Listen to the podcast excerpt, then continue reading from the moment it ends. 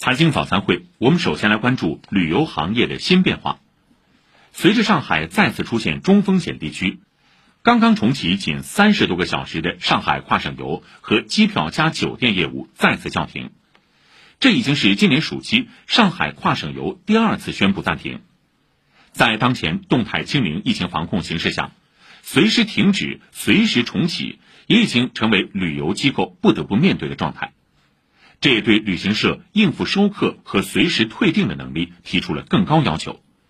比如，春秋旅游近日推出了不设旅游日期的旅游预约券，在预约过程中，如果没有预约成功，或者最后不想预约了，都可以进行退款退订。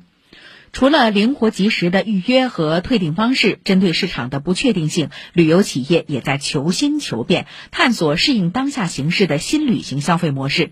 一些旅行社在销售方式上已经做出了一些调整，门票分时预约、旅游车辆消杀、酒店非接触式服务等多项旅游疫情防控措施已经在全行业逐渐实施，还有的推出了优惠券、前期囤货等产品。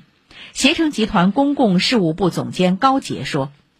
我们那个马上即将出出街的那个八月十九日的携程囤货节，当您在计划想要出行的时候，并且在啊疫情条件允许的状态下，那您您不仅可以囤到非常啊性价比高的货，另外呢还可以就是节省时间。